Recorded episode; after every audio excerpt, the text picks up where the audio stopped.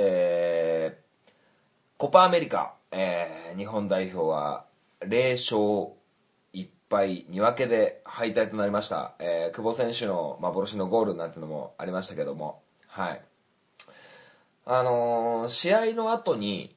こう選手のインタビューだったり監督のインタビューだったりがあると思うんですけど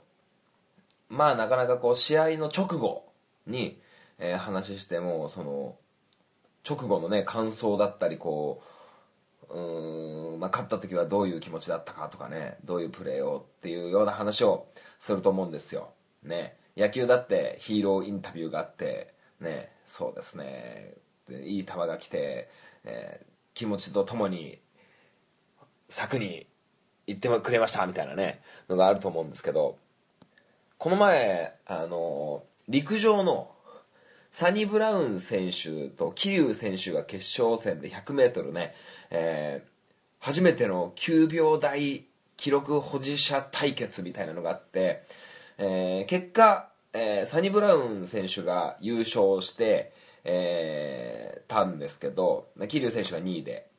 まあ昔から比べたらこう9秒台の日本人選手が2人もいるなんてすごいことだなと思うんですけど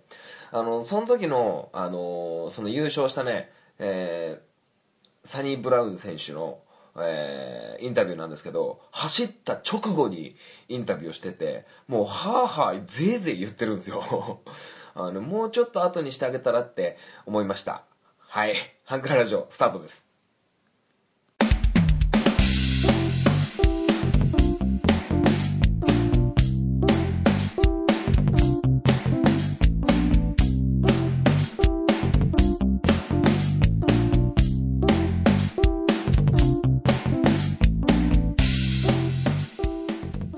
トポッドキャスティングハンクララジオ MC を務めます。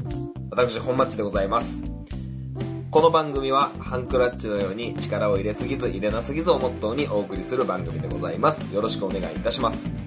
えー、先週の放送なんですけど、えー、まあ、先週先々週か。あのー、シーサーブログの方でこのハンクララジオねこうブログでアップして iTunes でやってるんですけどちょっとねシーサーブログの、えー、なんか仕様が変わってたらしくて先々週かはあお休みさせていただきました。それで先週配信されたのがその時に本当は配信されるやつで収録としては2週間ぶり、えー、ということになります。はい。まあ非常にこう楽しみにしてくださってる方がいるのかどうかは分かりませんが、えー、申し訳なかったなど突然の休みで申し訳ございませんでしたということを、えー、ここで、えー、謝罪に、え謝罪をさせていただきたいと思いました、えすいませんでした。はいえー、ビッグニュースが、え飛び込んでまいりました。あの僕が「ファイナルファンタジー7」が好きだというのは常々ってませんが。言ってませんが「ファイナルファンタジー7」好きなんですよ。あの何年か前から言われてたんですけど、えー、プレイステーション4で、えー、リメイクが決まったと。そしてそのグラフィックがものすごく綺麗だというのが好評でねものすごく楽しみにしております。はい。あのーねえファイナルファンタジー7の、えー、実写化をした場合、えー、どういうキャスティングにしようかみたいなことを、えー、何本か前の放送でしたんですけども、え非常に楽しみに、えしておるわけなんですけども、まあ、ゲームつながりで同じくリメイク、えされるというニュースが飛び込んできてこれをこれがもうえー、本当にって思ってるんですけど、聖剣伝説3。えー、皆さんご存知でしょうか？えー、スクエア、え？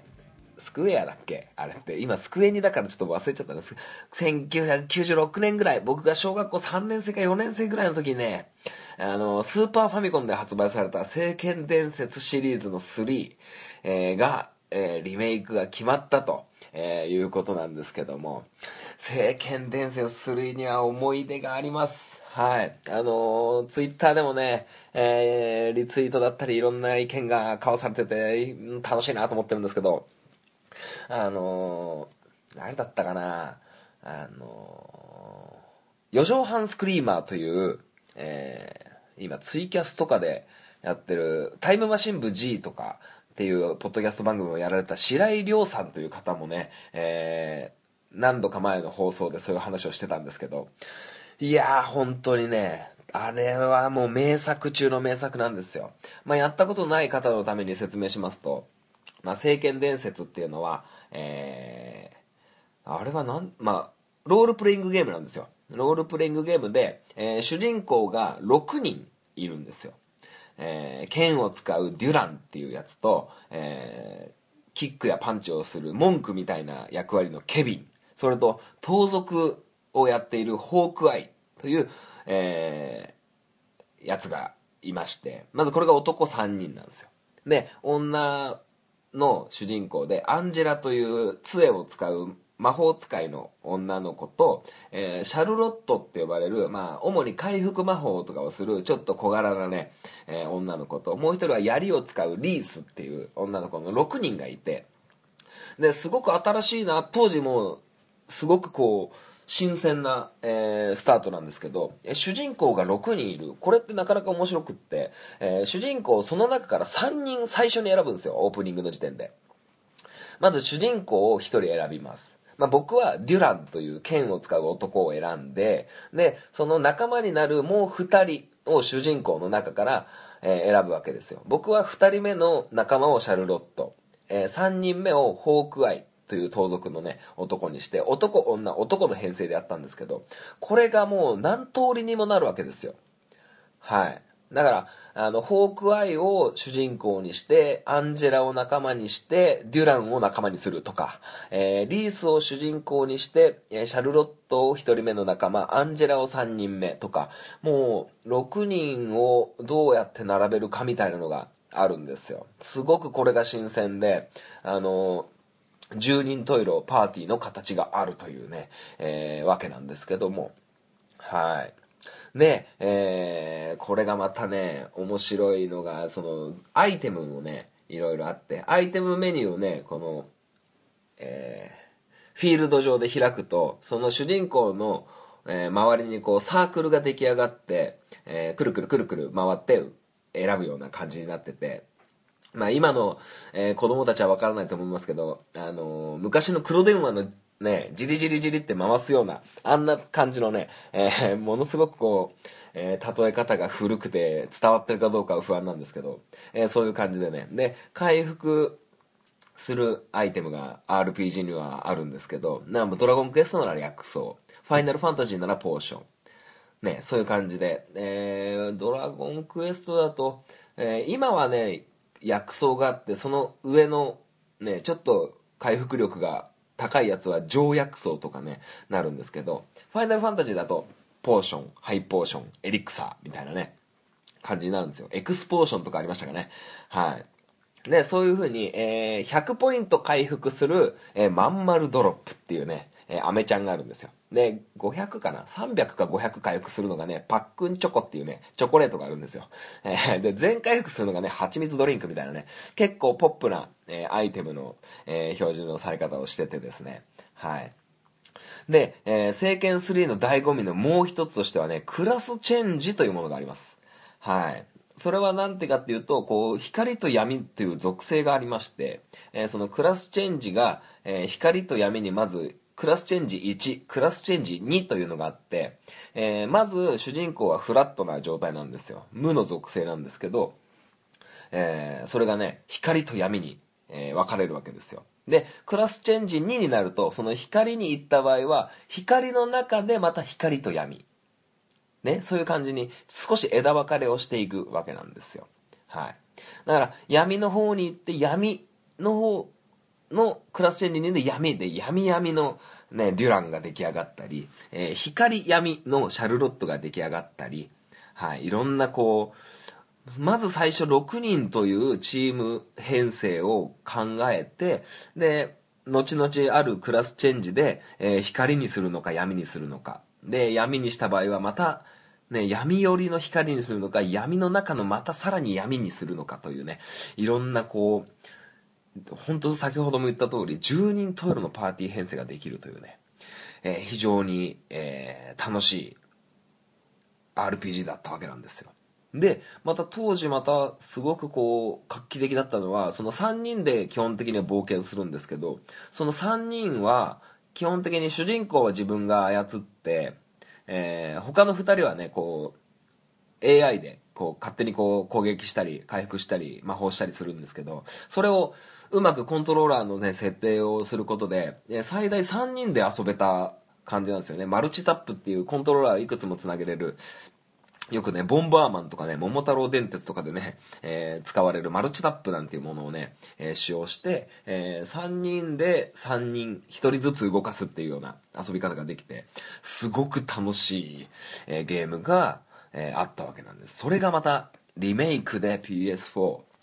PS4 とスイッチで、えー、発売されるのが2020年になるんでしょうか。うん非常に楽しみなんですよ。でねこの「聖剣伝説3」では僕すごく非常に思い出深い作品ではあるんですよ。僕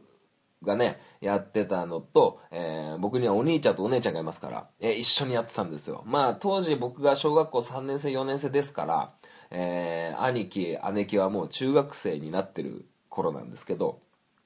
まあ小学生の僕はね、えー、やる時間がいっぱいありますから、えー、兄貴姉貴よりは先にサクサクサク進むわけですよはいまあまあそんな中でね、こう僕はサクサクサクサク進むんですけど、えー、メニューボタンを押すとですね、こう装備をね、選ぶんですよ。僕は主人公デュランでしたから、えー、デュランは、えー、剣を装備して、えー、まあ、光属性にクラスチェンジすると盾を装備することができるんですけど、で、えー、仲間が2人いるわけですよ。僕で言うとシャルロットとホークアイなんですけど、僕ね、えー、まあ、やったことある人にしかわからないんですけど、まず最初風のところでクラスチェンジするチャンスがあって、えー、次は氷のところかな氷のところがあって次に火のところがあるんですけどその火のところがねあの砂漠のあのマップのところなんですよ。はい。で砂漠のところなんですけど僕はこう武器屋さんに行くとえー、そのそこで揃えれる装備を確実に全部揃えてから進むんですけど僕ねそのデュランの装備こそ変えてたんですけどあのホークアイとシャルロット仲間の2人の武器は買ってはあったんですけどあの買っただけで装備をしてなかったんですよ。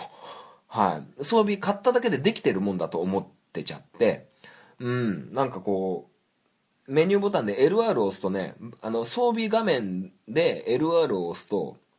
こう、キャラクターがね、デュランのキャラクターからくるっと変わって、シャルロットの画面になって、武器、防具の設定をして、で、また LR どちらかを押すと、ホークアイの画面にくるっと回って、えー、武器防具を装備するんですけど、僕その LR を押すっていうのが、その砂漠のところまで、結構物語でいう中盤に入りかかったぐらいのところまで、えー、その僕の仲間のシャルロットとホークアイは初期装備で、え、進んでいたというね、えー、ことがありました。はい。聖剣伝説3のことを思い出すとその僕の失敗をね、え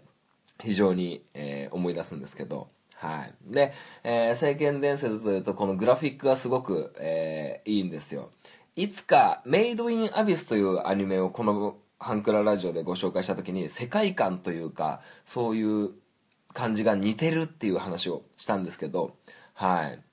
だからすごくグラフィックがね、可愛い、可愛いというかすごく神秘的な、えー、グラフィックになってまして、はい。で、えー、聖剣伝説3では語るには、えー、切っても切り離せない、え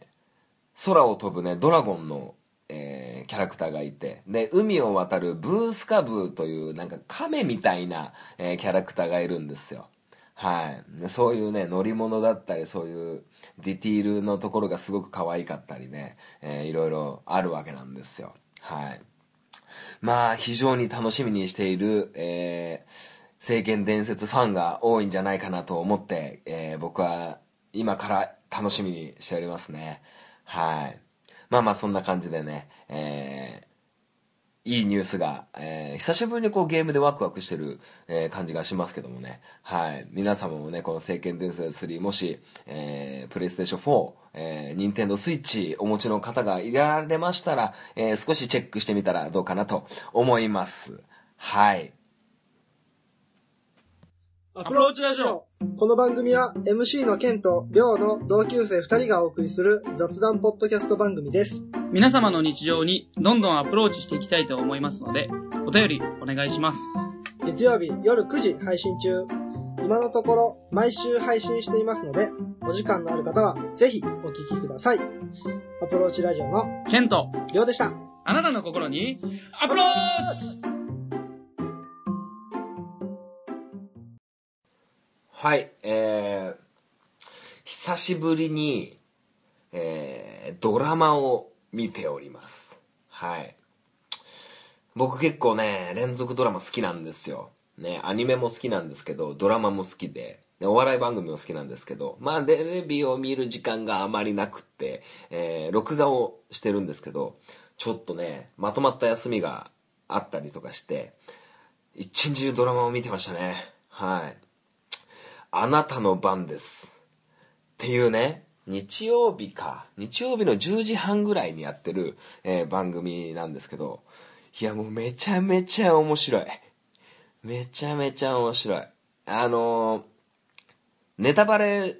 になるかと思うんで、あのー嫌な人は、こっから聞かんと言ってほしいんですけど、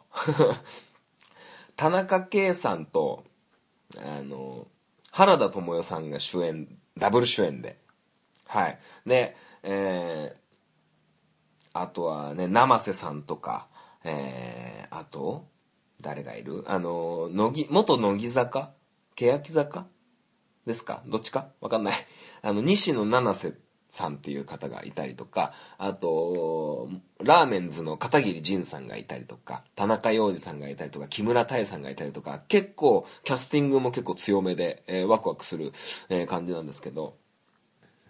あのーまあネタバレというかあのーツイッターでね、あの、あなたの番です考察みたいなね、ハッシュタグとかので検索すると、いろんな見方をされてる方がいっぱいいて、すごく楽しいんですよね。はい。まあ今、そのね、あのーダブル主演の原田知世さんというね、田中圭さんの奥さん役なんですけど、が、あの殺されちゃったんですよ。はい、殺されちゃってですね、えーその、反撃編というね、のが始まるわけなんですよ。出すよ。はげ ちょっと興奮しても噛んじゃいましたけど。いや、もう久しぶりにワクワクするドラマですね。毎週楽しみに、えー見てるわけなんですけど、今ね、これ撮ってるのが6月30日日曜日なんですよ。今日の夜から反撃編なんですよ。で、反撃編からね、あの、横山、ん横浜流星くんが、えー出るっていう感じでね、またキャスティングもちょっとこう話題の若手を使って、えー、ぐいぐい来てるっていう感じなんですけど、非常に面白いです。これね、あの、また珍しくって、これ2クールあるんですよ。だから今11話が終わって、あの、特別編みたいなのが1個挟んで、えーこの6月30日から、えー反撃編という、また、もう、もうワンクールあるということで、えー非常にね、楽しみにしております。はい。え何が、えーすごいかというとですね、これがまた、あの交換殺人ゲームの話なんですけど、あのうんと、まあ、そのマンション、とあるマンションの住人として、住人になって、引っ越して、田中圭と、えー原田知世さんが、えー引っ越してくるんですけど、そこの住民会というなんかこう、なんか、町内会の集まりみたいなのがあって、そこでなんか交換殺人みたいなのが、えー繰り広げられるんですよ。っていうのも、あの、人を殺したい奴がいるけど、捕まりたくないから殺さないんだよね、我々はっていうようなことが、ね、を話されてて、えーで、警察っていうのは、えーまずその被害者の身元から、えー動機のある人から洗っていく。だから無関係の人には、その容疑が、容疑の目が向くことが、あの、あまりない。向きにくいっていう話になって、ってことは、今みんなこの町内会にいる、えーみんなで殺したい人の名前を書いて、えーくじ引きみたいに引いて、えー見ませんかと、えーいうことで、その書かれた紙の人が次々死んでいく。誰が殺したかわからない。えー誰がそのくじを引いて誰の名前が書いてあるかもわからないというような中でその殺人が連鎖していくっていうような感じなんですけどあのすごくこう伏線というかねこう気になるところがあるんですよ。なんでこんな描写映してんのとかいろいろあってですね。はい。でこれまた秋元康先生が脚本を手掛けられてるんだったと思うんですけど、えーだから原作がないんですよ。はい、原作の漫画本だったり小説だったりが多分なかったと思うんですけど、はい、だから秋元先生はやっぱすごいいろんなこと考えるなと思って。でまあねあの主演だったはずの奥さん役のね原田知世さんがこう半分途中で、えー殺されちゃうっていうね、えーもうなんつうんですかこうこっちの気持ちを裏切るすごく仲睦まじい夫婦なんですよ。はい。なんですけどね、あの、そんな、すごく幸せいっぱいの夫婦なんですけど、えー奥さんの、えー原田知世さん、まあ、奈々ちゃんと呼ばれてるね、奈々ちゃんが死んでしまうというね、えーことになっててですね、もう続きが気になって気になって、毎週日曜日が楽しみなんですよ。はい。まあ最近ね、こんだけワクワクするドラマに巡り合ってなくて、はい。うん、一番最後に毎週楽しみに見てたのは、もう古いですけど、コードブルーとかね、コウノドリとか、うん、その辺なのかなと思ってますけどね、僕が楽しみに見てたのは。うん。まあまあ、こう、久しぶりに連続ドラマにハマってるよっていう話なんですけど、まあ僕は今すごくこうまあツイッターとかでいろんな情報が、えーあるんですよ。田中圭が二重人格なんじゃないかとか。あとうん西野七瀬が実は奈々ちゃんの、えー隠し子だったとか、えーいろんな憶測が飛び交ってるんですけど。うーんと、うん僕は誰かなと思ってるけど、あのーそういうドラマの中身の内容じゃないところから僕が考察するに、犯人はその西野七瀬なんじゃないかと。その裏で何かこうね、なんか、大元の悪いやつは。うん。っていうのもやっぱ秋元康先生の監督ですから、監督？脚本？だからね、こう、自分の手掛けたこのアイドルグループのね、あの、から卒業したい人がこう、うん、なんかこう話の中心に、えーなるんじゃないかなとは思ってますけどもね。はい。まあまあ、ちょっとね、楽しみに見てますよ。うん、その特別編が先週、まあこれを聞いてる、皆さんが聞いてる頃には、えーもうだいぶ過ぎてるんですけど、2週間前に特別編がありまして、その、えー田中圭と原田知世が、えー付き合って結婚に至ってそのゲームが繰り広げられるまでの回想シーンそのうようなのをやってましてすごくこう心がこうあったかくなってたのに最後の最後えー、怖ーみたいな のがあって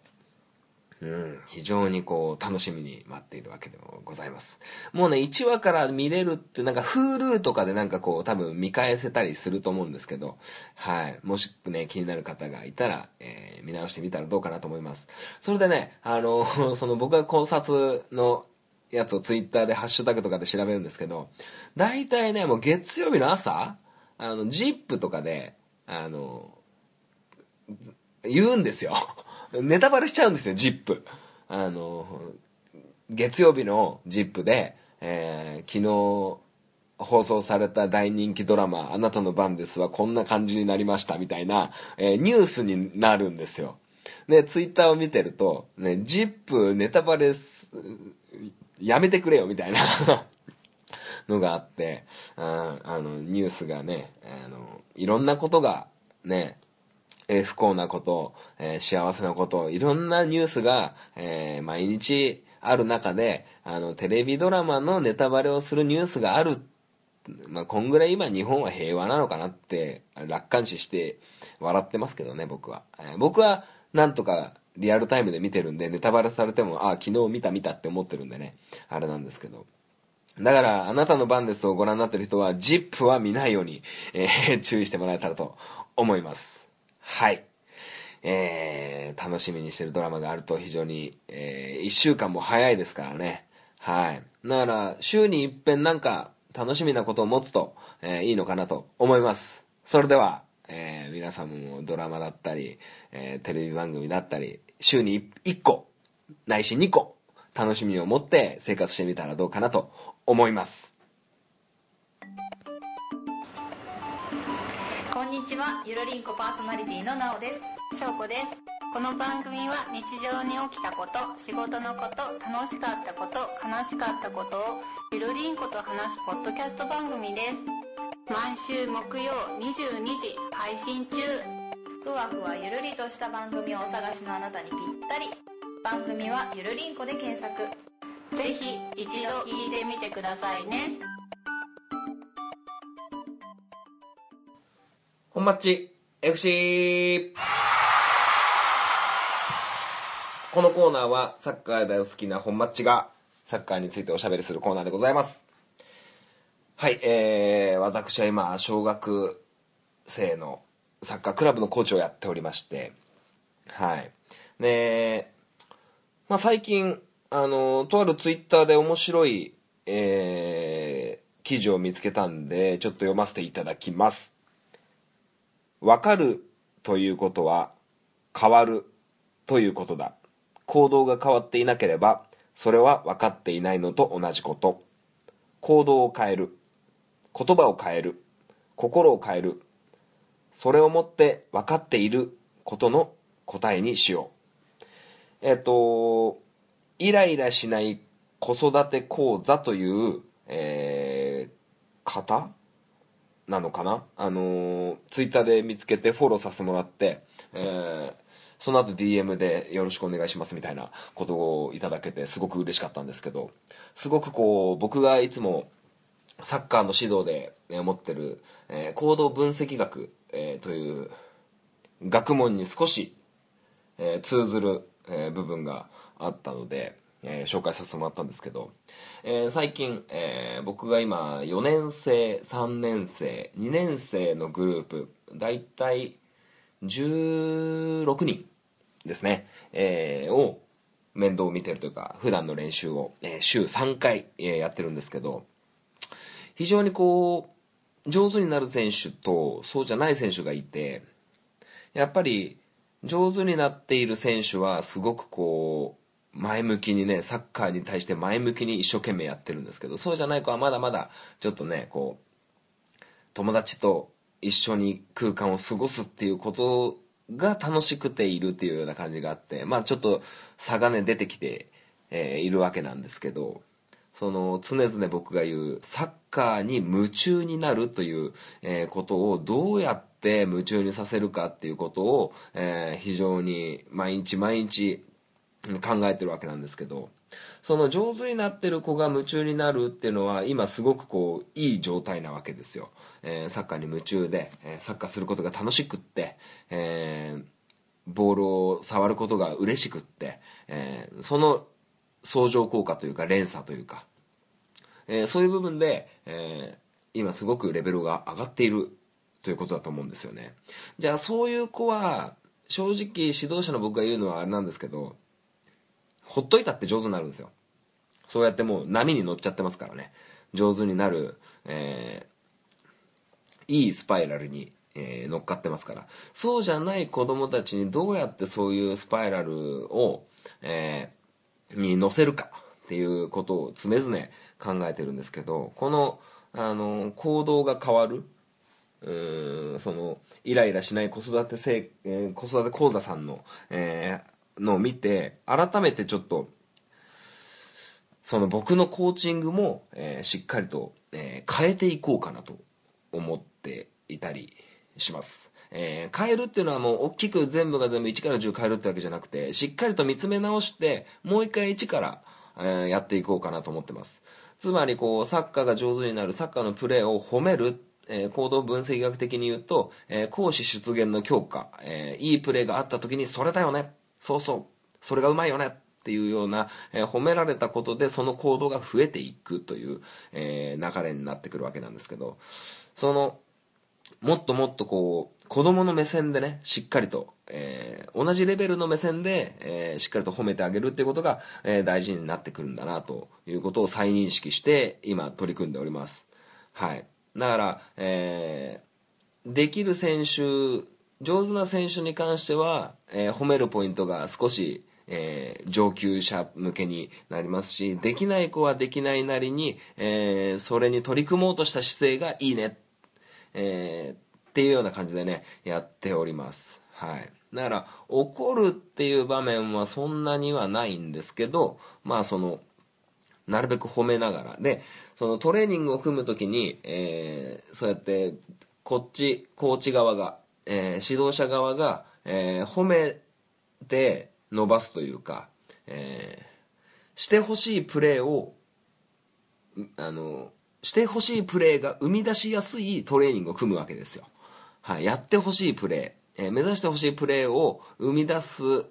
うまいことにねこうトレーニングを組んでいくんですけどそこで出た現象に「いいね。そうだよね」っていうような、えー流れでやってるんですけど。で最近こう、うん、サッカーを、えー子供たちに教えていく中でなんか昔やってたけど今やってないなっていうことを、えー最近また始めました。それは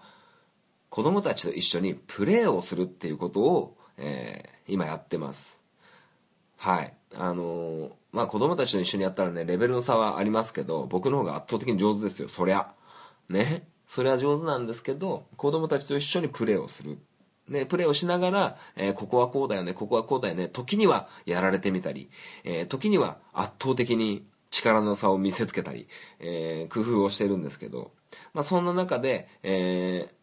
上手な選手とそうじゃない選手のそのコーチングの褒めるポイントの、えー高さというか、え評価のポイントというのをすごく変えながらやっています。だから子供たち10人いたら10人、え100人いたら100人の褒めるポイントを常にこう探りながらやっているという感じでございます。はい。まあただこう今ね僕も33になって昔高校生でコーチを始めた頃は子供たちと一緒にプレーをして、えー一緒にね汗を流してこうやってたんですけど今はもう監督という立場になるとなかなかそういうわけにはいかなくて当時高校生の頃は監督がいて僕みたいなサッカーやるちょっと高校生の兄ちゃんみたいな感じですごくこう選手との距離感、えー選手と監督のちょうど中間みたいなところでコミュニケーションを取りながらやってたんですけど今僕は今小学4年生3年生2年生をやってると、えー監督って言ったってね、監督と選手っていう関係でいても、まあ、4年生以下じゃねなかなか監督がどういうものかとか、えーコーチがどういうものかとかまだまだ理解してる選手もいれば、えーまだまだそうじゃない選手もいるんでなるべくこう子供の目線でしっかりと、えーやっていこうかなと思ってます。非常にこう目線を合わせるのが難しくって、えー一回ね監督としてそこそこ結果も出た頃もあって、えー今、えー J リーグ J リーガーにもう手が届きそうな選手を何人か、えー輩出して今中学3年生に1人中学2年生に1人、えーちょっと飛ぶと大学4年生に1人、えーいるんでなんとかこうプロになってもらったらすごく嬉しいなと思ってるんですけどその子たちとまた今の子供たちは違うんですけどその子たちにはその子たちの目線で、えー今いる子供たちは今いる子供たちの目線でしっかりと、えーブレずにねやっていきたいなと思っております。はい。非常に時間のかかる作業ではあるんですけどその一つ一つがサッカーの楽しみ、えーボールを蹴る喜び、えーゴールを決める嬉しさみたいなのにつながってサッカーに夢中になっていくのかなと思っています。はい。だから一緒に、えープレーをして、えー一緒に汗をかいて今監督という立場から少し降りて、えー一緒にサッカーをする兄ちゃんみたいなのに、えー戻りつつピリッとするところはピリッとして楽しくやるところは楽しくスカッとして、えーやっていこうと思ってます。はい。まあそれで、えートレーニングをしながら、で、土日はね、あの、よそのチームとね、練習試合をしたりするんですけど、えー保護者の方にお願いがあってですね、えー保護者の方は、こう、家でサッカーの活動の話をぜひしてほしいなと思います。そして、えー子供たちは、えー今日はこんなプレーができたよ。こういうことがあったんだよっていうことを、おお家の中でね、サッカーの現場じゃない家に帰った後、ご飯の時でもいいですし、えーお風呂の時でもいいですし、あのーお家の方とそのサッカーの活動について話してもらえると、すごく、えー三位一体、保護者、選手、我々指導者の、えー連携と言ったら、ちょっとあれですけど、なんかこう、すごく濃密な関係になるのかなと思っております。はい。まあ、あれがいい、これがいい、ね、ああせいこうせいっていう保護者の方もいますけど、そこをぐっと我慢して子供たちの目線になって、ね、えー我が子ですから期待はします。我が子が、ね、ちょっとすっとこっこいみたいなね、プレイしちゃうと、おい、なんでだよってなってちょっとね、怒ってしまったりとか、えーちょっと集中力を欠いてボールから目離して、えー砂遊びしてしまったりとか、えーそういうのはありますけど、えー子供には子供の世界がありますからそれをしっかりと大事に目線を同じにして、え我々指導者と共に子供を成長させてねプレイヤーとしてね成長させていけたらなと思っておりますから、はい、保護者の皆さんはプレイヤーズファーストやるのは子供、えーそれをね肝に銘じて、えー僕ももちろんそうですけど、一緒にやっていってほしいなと思います。はい。もう本町 FC で、ね、こういう話をすることがたびたび多くなってきてなんかもう尻滅裂になってるかと思いますがあの子供の成長が全てですから、えーそれに向けて、えー親も、えー指導者も一生懸命タッグを組んでやっていきたいなと思う願いを込めて、えーこういう話をさせていただきました。僕も変えて、えー言葉を変えて、えー心を変えて、え一生懸命やっていこうと思っております。はい。まあただ単な、え決意表明みたいな感じになってしまいましたけども。はい。ということで、え今週の本町 FC はこの辺で終わりたいと思います。以上試合終了。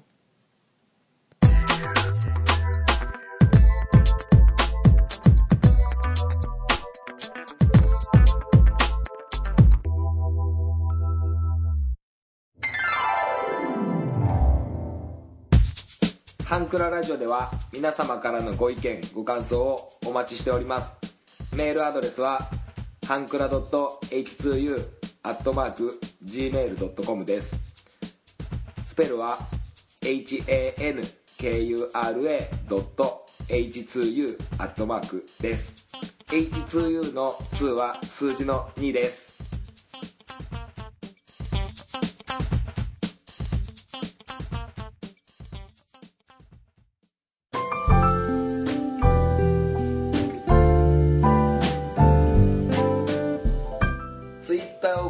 方は DM でもご意見ご感想をお待ちしております。ハンクララジオで検索してみてください。ハッシュタグハンクララジオでのツイートもお待ちしております。ハンクラはひらがな。ラジオはカタカナです。みんなでフォローして盛り上げていきましょう。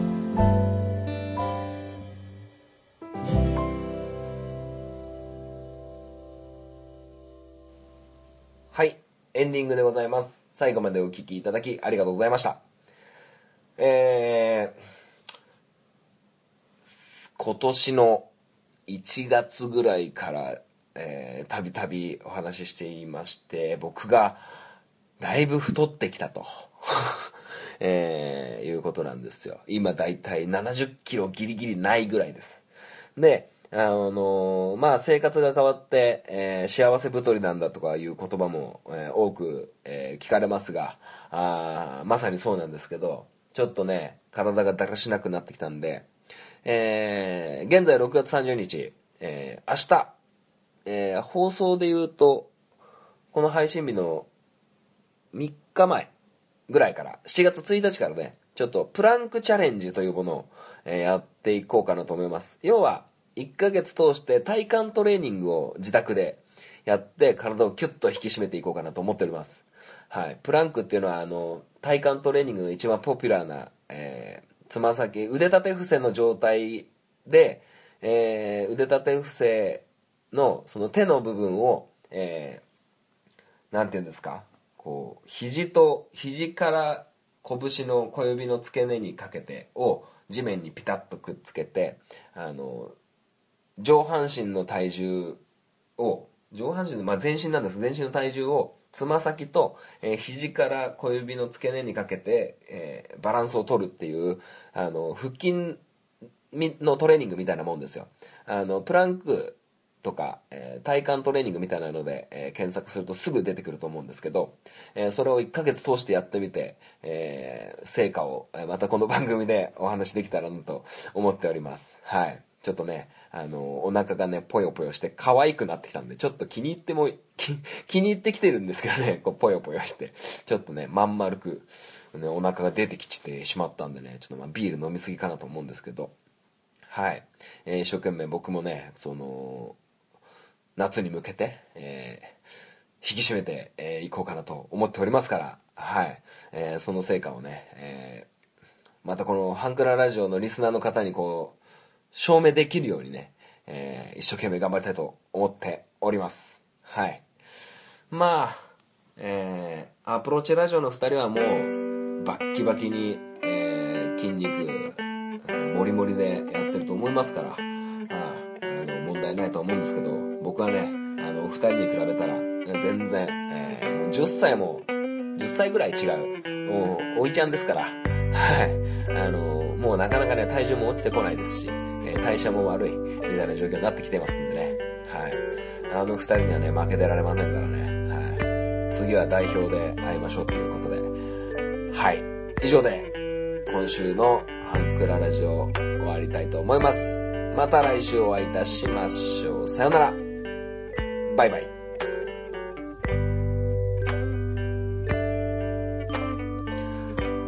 なんか特別なこと言おうかなと思ってたんですけど、